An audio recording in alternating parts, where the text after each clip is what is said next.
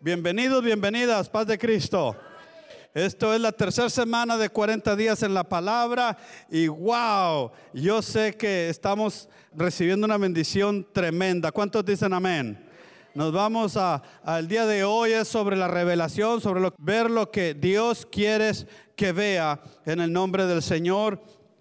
La primera semana hablamos sobre inspiración, que es algo tremendo, como la palabra de Dios, eh, hermano, no es un libro humano, es la palabra de Dios. La segunda semana sobre la fundación, sobre siete razones de por qué podemos confiar en la palabra de Dios. Y esta semana vamos a hablar sobre iluminación, la revelación de Dios. ¿Cuántos dicen amén? Permítame estar de acuerdo en algo. Podemos estar en desacuerdo de muchas maneras, pero a veces podemos ponernos de acuerdo en algo. Y es que para leer con más claridad se necesita buena iluminación. Si usted quiere leer y, y quiere en verdad dedicar un tiempo, tiene que usted preparar el ambiente para poder llevarlo a cabo. Tiene que saber dónde va a estar sentado, cómo va a estar sentado, el aire, el clima, la iluminación y todo ello. Si no, muchos dicen, no, es que yo no sirvo para leer. No, sí sirve para leer. Lo que pasa es que no se prepara para leer. Eso cualquier estudiante de colegio lo sabe, que para poder ser estudiante primero tiene que saber estudiar. Y eso es lo primero que se hace en orientación, enseñarle al joven, a la jovencita, cómo debe de estudiar. Así que también en, esto es tener, diga conmigo, tener una buena iluminación. Una buena lámpara que ilumine bien las páginas, el contenido, que los ojos se esfuercen menos, que la claridad sea más brillante lo que usted está leyendo, que no sea una luz opaca, que no se atuene, tenue, perdón, porque te vas a dormir. Dile que a tu lado te vas a dormir. No, no, tiene que ser dinámica, eh, tiene que ser brillante para que no pierdas el interés. Y tienes que arreglar tu oficina, tiene que estar limpio, no tiene que haber distracciones, bueno, todo aquello y entonces usted está preparado. Yo por eso la oficina de un servidor no está en cualquier lugar del templo. No, hay una ventana atrás de mí donde me da suficiente iluminación, la puerta de cristal de enfrente es de cristal para que entre iluminación. Cuando eh, los hermanos remodelaron ahí, le dije al hermano Jaime, hermano Jaime, necesito luz. Me pusieron cuatro lámparas de las nuevas, de esas de LED, y cada una de ellas tiene cuatro barras. son 16 barras de LED que están sobre mi cabeza, que cuando eso, aquello se prende, parece que estoy en Cancún. Paz de Cristo. ¿Por qué? Si no me voy a dormir ahí en la oficina, en vez de oír oraciones, van a oír ronquidos. No, no, se necesita, tengo que prepararme, yo necesito leer mucho, tengo que escribir mucho, así que tengo que preparar mi ambiente para poder hacer aquello, llevar aquello, realizarlo. ¿Cuántos dicen amén? Así que el brillo aumenta la claridad. Entre más luz, más se puede ver. Entre más luz, más se puede ver. Oiga, esa está buena para su nota ahí detrás del boletín hay notas. Entre más luz, más se puede ver. Pastor, eso es obvio. Sí, pero aún las cosas obvias se nos olvidan. Por eso, si tú deseas conseguir una fotografía, un retrato bien hecho de ti mismo, em, no busques mucha luz. Porque se te van a ver las pecas, las cicatrices, los lunares, se te va a mirar todo. Pero el, camarógrafo, el profesional sabe cómo poner cierta luz tenue donde la debe de poner y otra para que salgamos pero bien preciosos. Dile que está a tu lado, bien preciosos o preciosas en el nombre del Señor. Y si no, está Forocha, paz de Cristo. Pero en algo estamos de acuerdo que entre más luz tengas, más claridad tendrás. Esto es cierto también cuando se trata de la palabra de Dios. Cuanto más luz, más iluminación, está, más iluminada estará tu mente, más vas a poder sacar de la palabra de Dios. No es solo la Biblia. Cuando tú tienes la iluminación, vas a ver las grandezas y profundidades que están en esa Biblia. ¿Qué es iluminación? Es dejar que el Espíritu Santo me muestre el significado de la palabra de Dios y cómo se aplica a mi vida. Esto no se trata solamente de saber qué dice, se trata cómo se aplica a mi vida. ¿Cómo me puede hacer mejor persona? La iluminación es dejar que el Espíritu Santo muestre el significado de la palabra de Dios y cómo esto se va a aplicar en mi vida. ¿Cuántos dicen amén? Antes de que Jesús ascendiera al cielo, dijo, voy a volver después cuando resucite. Pero entre aquí y allá, cuando venga por ustedes, voy a enviar el Espíritu Santo. ¿Cuántos dicen amén? Para que haga morada en ustedes. Una de las cosas, hermanos, en que el Espíritu Santo nos ayuda es que nos ilumina cuando leemos la palabra de Dios, cuando leemos la Biblia. Si no tienes esta iluminación, hermanos, por eso muchos miran este libro como hasta anticuado, hasta outdated, fuera de tiempo. Pero cuando tienes tú la iluminación del Espíritu Santo, dices, wow, este principio, esta verdad la necesitaba hoy. Y Dios te dice, no solo que te da la revelación, te da la inspiración. Sí, hermanos, no se trata solamente de ver, se trata de ser parte de lo que uno ve. Este es el poder de interpretar, comprender, es ver cosas que nunca has visto antes. Eso es el trabajo que, hace el Espíritu Santo en nosotros. Es lo que fue la promesa del Señor Jesucristo. No os dejaré solos. Déjame mostrarte algunos versículos, por ejemplo, en, en Juan 14, 26. Dice, pero el consolador, el Espíritu Santo, a quien el Padre enviará en mi nombre, les enseñará todas las cosas. Diego mío, les enseñará todas las cosas y les hará recordar todo lo que les he dicho. Y muchos dicen, pero es que yo no entiendo cómo me va a enseñar las cosas. Es que estás buscando las cosas aquí, las cosas allá, las cosas acá y allá y allá. Y no has entendido. Dice, me enseñará todas las cosas. ¿Cuáles cosas? Las que revelan su palabra. Simple y sencillo. Juan 16, 15. Todo cuanto tiene el Padre es mío, dice el Señor. Dijo el Señor, por eso les dije que el Espíritu tomará de lo mío y se lo dará a conocer a ustedes. Esto es palabra de, palabras de Jesús. Se trata de la iluminación de la revelación. Es el Espíritu de Dios diciendo, esto es lo que significa en tu mente. Cuando le leas te lo dará a conocer. Hermano, yo no sé usted si tuvo buenos maestros o qué tipo de maestros tuvo. Yo me acuerdo de mi maestra, una maestra muy particular que la tuve en tercer año de primaria. ¿Y cómo la quería yo? Ya les he dicho antes, mi maestra Lupita. Y, no sé, eh, no recuerdo todas las cosas, pero me acuerdo que era muy buena maestra, muy linda. Y yo me imagino que cuando yo estaba leyendo el libro, me la imagino a un lado mío, tratándome de enseñar, tratando de guiar, que si me atoraba eh, al entender una frase, una palabra, ahí estaba mi maestra Lupita diciendo, es esto Armando. A lo mejor me decía Armandito, nadie me ha hecho Armandito, a lo mejor ella me, no recuerdo cómo me decía. Este, pero ahí estaba, y me la imagino así porque yo le quería tanto. Le quería, cuando ella se movió para Hidalgo, oh, la sangre de Jesús, ya me desmayaba, yo me moría. Extrañaba mucho, extrañé, lloré mucho a mi maestra Lupita. Es que cuando tienes alguien que te ayuda, hermano, ciertamente uno lo valora. Uno lo necesita. Bueno, el Señor dijo, enviaré de mí mismo mi Espíritu Santo para que cuando estén leyendo, ahí va a estar ahí va a estar. Cada vez que estás leyendo, ahí está el Señor. Qué grande privilegio tiene la iglesia del Señor. ¿Cuántos dicen amén? Aleluya. En Efesios 1:17, Pablo dice, le pido al Dios de nuestro Señor Jesucristo, es decir, a ese Padre maravilloso, que dé de su espíritu para que sean sabios y puedan entender cómo es Dios. Esto es la traducción del lenguaje actual. Y subraya la frase para que puedan entender. De eso se trata, hermano, que podamos entender lo que Dios nos ha concedido, el propósito, la razón, pero también las instrucciones para la vida.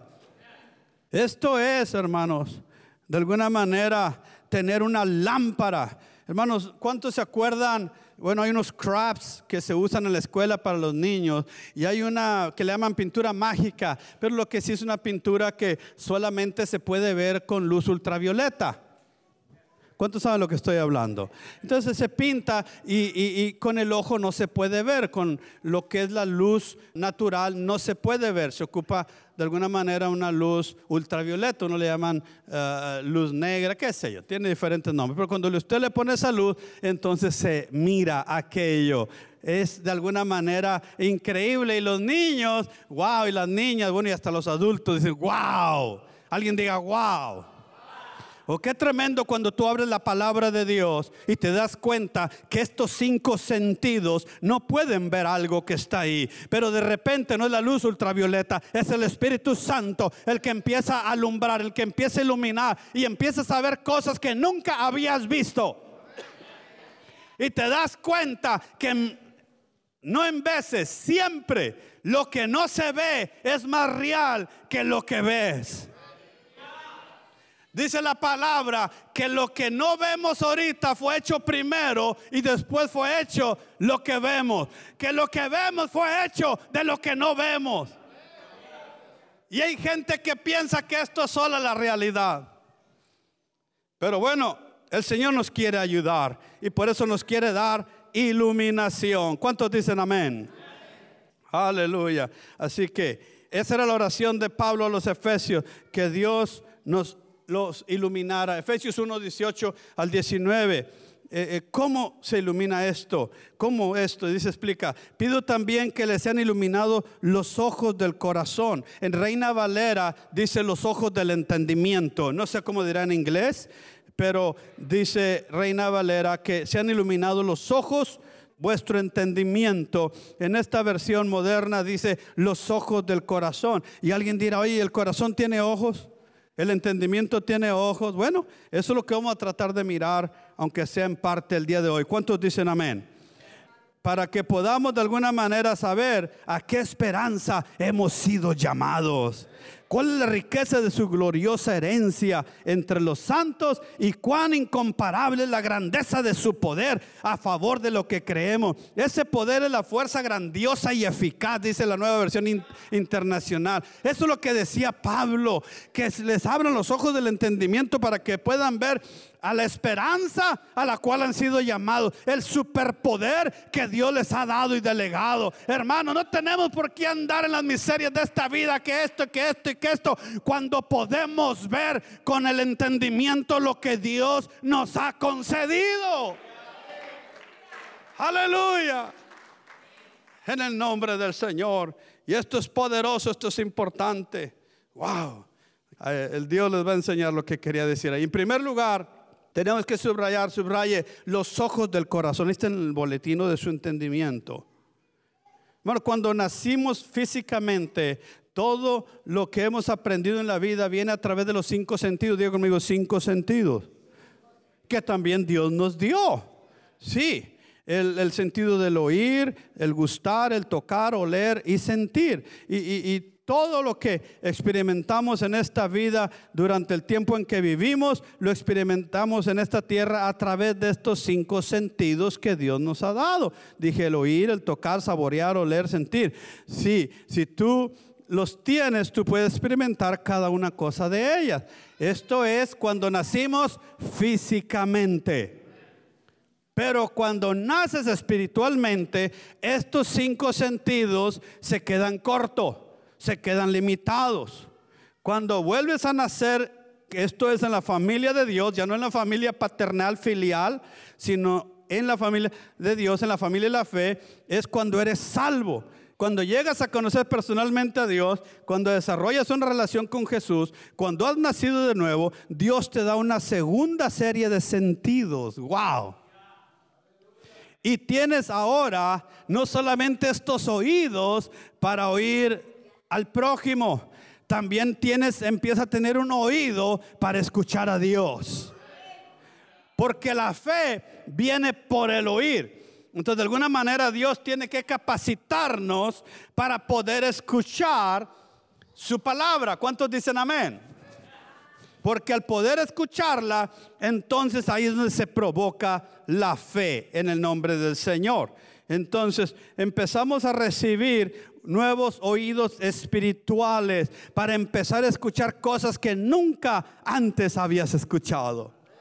Hace 30 años yo estaba, entré a un lugar como este, más, más pequeño, pero y, y, empecé a escuchar cosas que nunca había escuchado y eso impactó mi vida para siempre. Que hoy, dije que hoy Dios te dé oídos espirituales. Que hoy Dios te dé oídos espirituales en el nombre de Dios. Y que escuches algo que nunca habías escuchado en tu vida. Pero también aparte de oídos, te da ojos espirituales.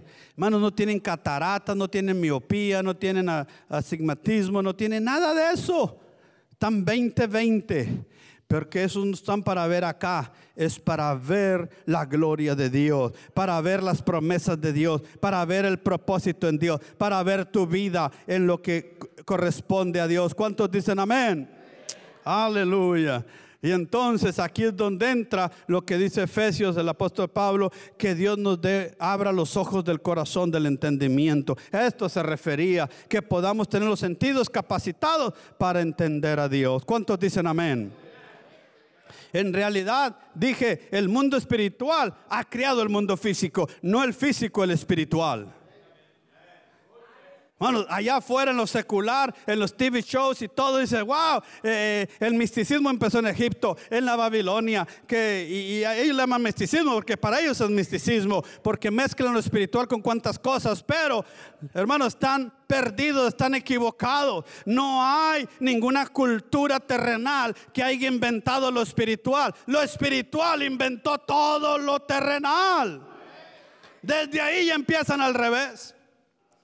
Así que por eso el mundo físico tiene un tiempo. Un día, hermanos, todo esto va a ser transformado. Eh, eh, eh, algo va a suceder aquí en la tierra. No sabemos todo. Algunas cosas la palabra de Dios nos las han dado a entender. Pero una cosa sí sabemos, que lo que es terrenal no permanece para siempre, no es duradero.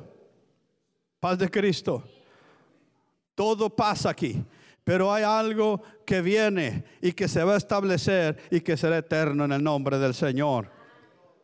Pero sabemos por la palabra de Dios que en ese mundo espiritual está Dios, sus arcángeles, serafines, ángeles, todo aquel mundo espiritual que permanecen para siempre. Aquí estamos y mañana no estamos, allá permanecen para siempre. Aquí cantamos hoy y mañana no cantamos, allá están todo momento, no puedo decir todo tiempo porque allá no hay tiempo, en todo momento están adorando, están alabando a Dios. Oh, pastor, eso no lo puedo entender, no, esta mente no lo puedo entender. Por eso necesitamos que Dios nos ponga ojos en nuestro entendimiento para poder ver estas cosas y decir, wow, esta es la esperanza a la cual he sido llamada.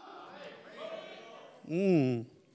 No se va a poder ver a menos que Dios te permita por la iluminación ver esto. Pablo de alguna manera dice, pido que le sean iluminados los ojos del corazón, del entendimiento. De esta palabra, póngale ahí, iluminado, subraya iluminado. Esta palabra en griego es la palabra fotizo, P-H-O-T-I-Z-O, fotizo. Y de ahí viene la palabra foto, de fotografía. ¿Qué es una foto? Es solamente la imagen de luz en un pedazo de carbón. Eso es una fotografía. Paz de Cristo. Eso es iluminación. Así que lo que significa es que tú estás leyendo en la Biblia y de repente, boom, prende la bombilla, prende la iluminación. Hay dos expresiones cuando tú abres la Biblia. Habla, mm, oh, otra vez. Mm, oh, wow. Ah, mira, oh. Y todo dice si estás viendo o no lo que dice ahí. Eso es todo. No hemos entendido. Hubiera venido el miércoles, no lo quiero volver a repetir, no me quiero meter en eso, pero es que leemos la Biblia y luego no la entendemos en esta manera. No la entendemos. Está Juan y Jacob, Pedro y Andrés, que eran pescadores. Está la barca. Están bien trabajados. Toda la noche pescaban porque se iban en las tardes, pero para cuando venían ya era madrugada, era noche, pero en la mañana tenían que remendar, limpiar redes para otra vez en las tardes salir. Dejaban que bajara el sol y seguían porque estar en medio del solazo allá, olvídese, se quema uno. So, estaban bien ocupados. Y pasa un extraño. Un extraño. Pasa por ahí. Nunca lo habían visto. Se había oído hablar de Juan el Bautista ese ya se oía un poquito, pero este todavía empezaba su, su, ministerio terrenal. Y pasa por ahí y solamente voltea, o no sé si volteó, nomás le dijo, hey, venid en pos de mí y os haré pescadores de hombres. Y dice la Biblia, que no miente, que ellos inmediatamente, diga conmigo, inmediatamente, inmediatamente dejaron las redes y le siguieron. Mateo, capítulo 9 está Leví, que es Mateo, eh, eh, en los bancos tributarios, era, trabajaba para el, imperio romano. Pasa Jesús por ahí y le dice, sígueme. Oye, y lo sigue, deja todo y se va atrás de él. Y usted dice, pero ¿cómo? ¿Cómo puede ser eso? Ah, es que ellos vieron algo que usted no alcanza a ver si no tiene la iluminación de Dios. No solamente pasó un hombre ahí, ahí van las promesas, ahí va el poder, ahí va la sabiduría, ahí va el amor, ahí va la paz, ahí va muchas cosas. No vieron un hombre de seis pies de alto, de 180 libras de peso. Lo que vieron fue el reino mismo de Dios caminando. Y cuando tú miras eso, no te vas a quedar sentado, vas a quedar donde mismo. Cuando tú miras eso, vas a seguir, vas a buscar, vas a inquirir, vas a preguntar, te vas a esforzar, vas a querer aquello. Aleluya. Por eso ocupamos la iluminación. Si no, es un servicio más. Parece que le dio, parece que no le dio al punto. Olvídate del predicador. Ahorita hay muchos predicadores famosos.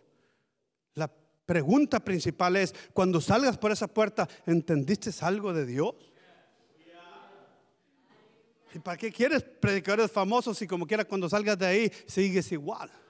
Sigue la misma miseria, la misma pobreza, los mismos problemas, los mismos hábitos, los mismos fracasos, lo mismo todo. Sin saber ni por qué ni para qué. Alguien diga, necesito la iluminación de Dios. Yo quiero ver. Yo quiero ver y no con estos ojos. Aleluya. En este día lo puedes hacer. Dije, en este día lo puedes hacer. Aquí está el que ilumina tu alma. Mm. Gloria sea el nombre de Jesús. Para muchos de ustedes tal vez nunca sucedió en su vida o sucedió, no sé. Eh, la Biblia es puro bla, bla, bla, pero para otro va a ser en este día, wow, wow, wow se prendió el foco, se prendió la lámpara. Es un dicho que se usa que a ver si se prende el foco, pero tiene mucha eh, moraleja, tiene mucho sentido en el nombre del Señor. Pero eso se usa en lo intelectual, pues también trabaja en lo espiritual. Lámpara es a mis pies tu palabra y lumbrera a mi camino. Hay algo que puede iluminar tu vida, hay algo que puede iluminar tus pies. Y no lo ocupas solamente para ser un religioso, que no predicamos religión, lo ocupas para tu vida, para tu matrimonio, para tus sentimientos, para tus emociones, para tus sueños, para tus proyectos, para tus decisiones, para tus hijos, para tus hijas, para todo. Necesitamos la luz de Dios. En el nombre de Jesús. Alguien diga, yo lo quiero. No se trata que nunca haya sucedido, que pase de vez en cuando. Se trata que siempre tengas este beneficio, esta bendición de cada vez que abras esta palabra, algo se ilumina en tu alma, en tu vida, que tus ojos espirituales estén siempre abiertos, que puedas ver en todo momento que Dios te ha concedido. Mm. Así que vamos a mirar rápidamente cuatro historias y, pues no sé si vamos a alcanzar las cuatro historias, pero ahí vamos en el nombre del Señor. Vamos a la primera. En el nombre de Jesús. Cuando Dios abre mis ojos, veo la solución a mi problema. ¿Cuántos dicen amén? La historia que vamos a mirar está en Génesis capítulo 21. Acuérdese que no todos los textos están ahí en la, pantalla, pero usted los puede notar por atrás. Está en Génesis 21, es la historia de Sara, Abraham y Agar, sus hijos Isaac e Ismael. Y usted, la mayoría sabe la historia, pero si no la puede leer, está hermosa, está preciosa, de cómo la intervención de Dios eh, está no solamente en un templo, está en tu vida diaria. Dile, esto es también para tu vida diaria. Dios prometió a Abraham que él sería padre de una grande nación, la nación de Israel, y que Dios le daría, y también para los que creerían, dice Gálatas 4, y que Dios le daría un hijo que sería el heredero de esa gran nación. A los 90 años de edad, Abraham no tenía hijo, este era un problema. Y Sara dice, y no es una broma, era un gran problema porque ella ya era anciana, ya no tenía tampoco el tiempo para reproducirse, bueno, todo ello. Así que Sara tenía plan B. Diga conmigo, plan B. Cuando no tienes iluminación, siempre vas a querer un plan B. Porque no estás confiando en lo que ves. Estás confiando, estás viendo solamente acá. Pero cuando tú miras lo que Dios te está mostrando, no ocupas plan B. Ocupas afirmarte, determinarte, enraizarte, fundamentarte en lo que Dios te ha mostrado y va a suceder. Por eso le dijo Habacuc, Habacuc, yo no te enseño las cosas para que tengas un plan B, Habacuc. Yo te enseño las cosas, mira, agarra un papiro, una piedra, yo no sé, y escribe la visión. No ocupas plan B. Lo que ocupas es creer lo que te estoy mostrando. Saulo cuando se convirtió, dice que esa visión la abrazó. Cuando él da testimonio al rey Agripa, dice, oh rey, cuando el Señor me apareció camino a Damasco en visión, yo no fui rebelde a esa visión, no me pude oponer, me, abrazó, se me se metió en mí, ya no pude, ya no ocupé plan B. Cuando tienes la visión de Dios, no ocupas plan B. Sara tenía un plan B. Estoy muy vieja para tener un bebé. Y, Dios ha dado promesas, hay que ayudarle. ¿Cuántos dicen amén?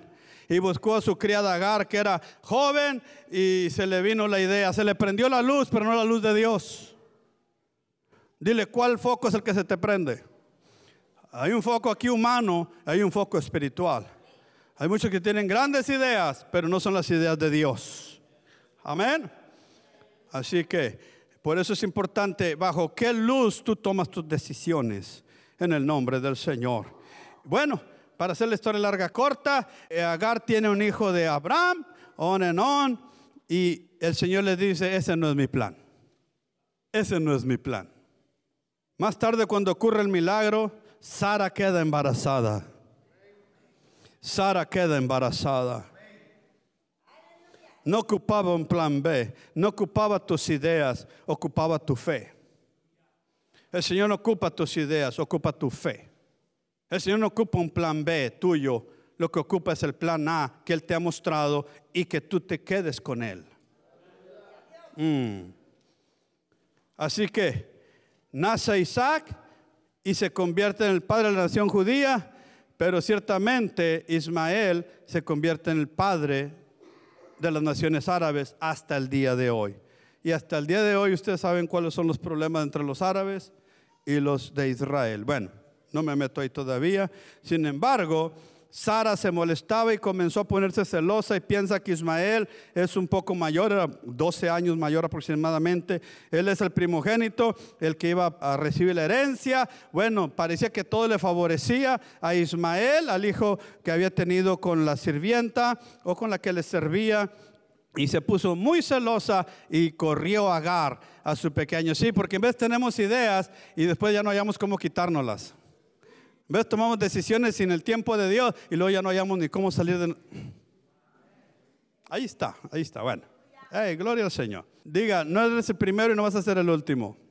Pero ojalá el Señor empiece a iluminarnos el día de hoy. Y los echó, váyanse de aquí, fuera.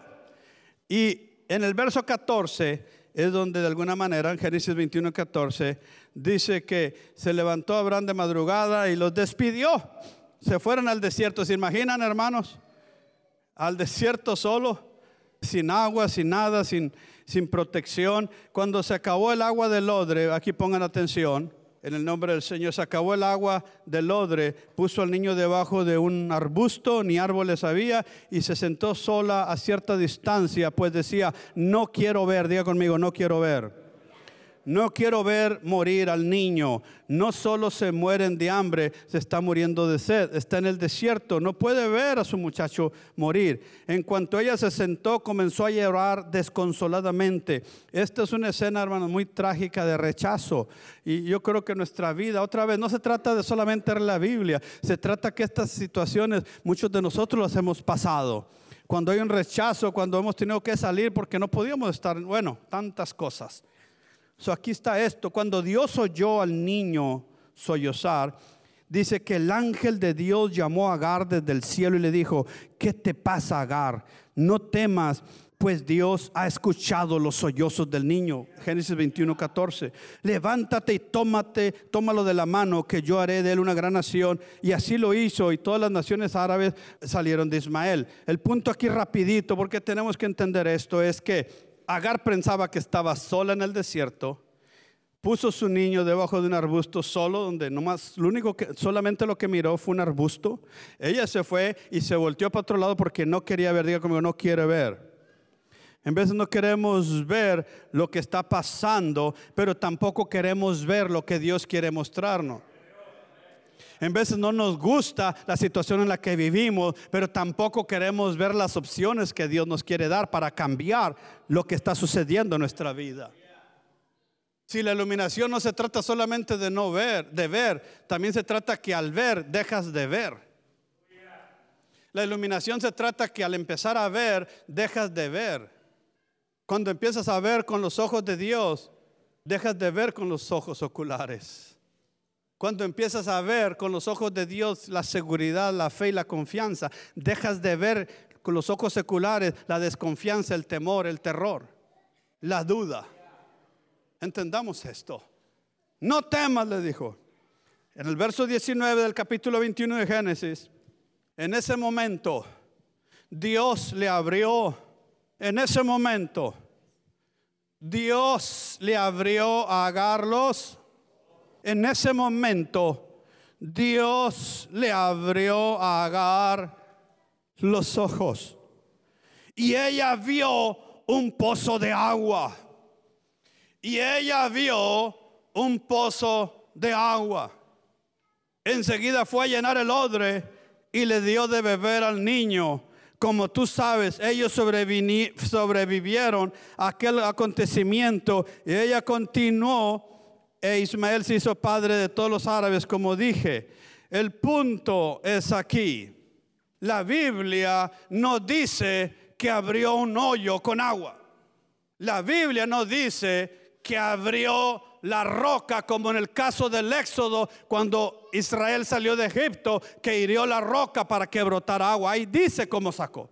Aquí no dice que Dios abrió la arena, la tierra, para que brotara agua.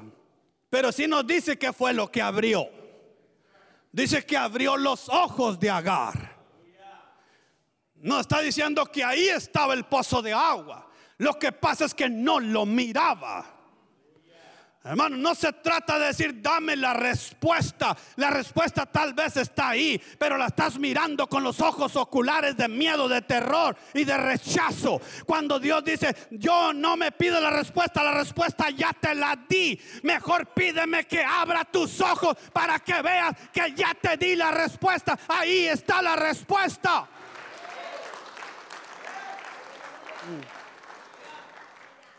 Por eso es importante la iluminación. Porque ahí está la respuesta. Ahí estaba el pozo de agua. Y ellos muriéndose a unos cuantos pasos de donde estaba el pozo de la vida. Todo porque no podían ver. No, no podían ver espiritualmente, podían ver ocularmente. Y no se puede esto y tengo que esto y aquello, esto. Y el Señor dice, ¿qué me estás pidiendo, hijo, hija? No, pues dame esto, Señor, para poder hacer esto y para aquello. Y dice el Señor, ¿por qué no me pides mejor que abra tus ojos? Tal vez si abro los ojos de tu entendimiento, vas a mirar que ahí está la respuesta. El punto es entonces que la solución estaba justo enfrente de ella. Ahí estaba la fuente de agua. Pero ella no la podía ver hasta que Dios le abrió los ojos, hasta que su mente se iluminó y le pudo ayudar a ver una perspectiva diferente. Había estado mirando hacia el arbusto, hacia el niño que no quería ver, se había volteado para acá, pero nunca habían visto este lado. Y en ese lado estaba el pozo de salvación.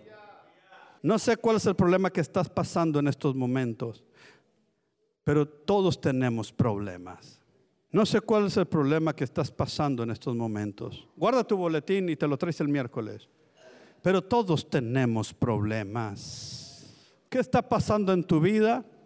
Francamente yo no lo veo, no lo conozco, no lo sé y tampoco conozco o desconozco si en qué forma está sucediendo en tu vida.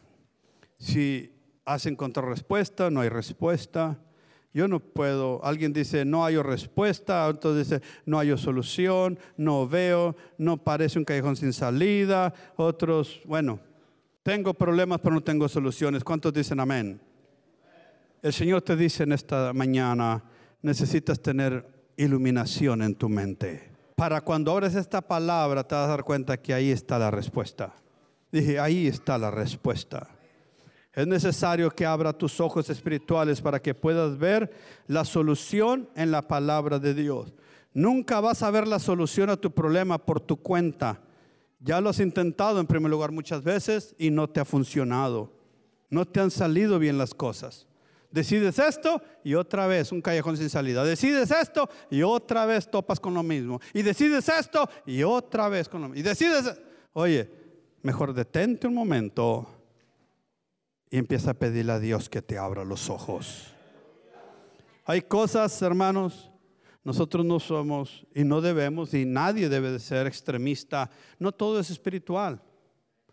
Hay cosas que van con tus hábitos, con tus disciplinas, con tus comportamientos, con tus actitudes, eh, eh, con tus temperamentos. Hay gente que mira una tormenta y no es una tormenta, es un vaso de agua, pero su temperamento eh, mira una tormenta de ese vaso de agua. Otros en verdad no hay una respuesta terrenal aquí. Bueno, qué sé yo, pero yo te quiero decir que para cualquier cosa, cuando Dios ilumina nuestra mente, entonces podemos ver. Y que aunque el problema no es espiritual, espiritualmente podemos ver cuál es la solución y Dios nos ayuda en el nombre de Jesús. Cuando Dios abre tus ojos, vas a empezar a ver los recursos que estaban literalmente allí estaban delante de ti, pero no los habías visto. ¿Cuántos quieren ver esos recursos en el nombre de Jesús?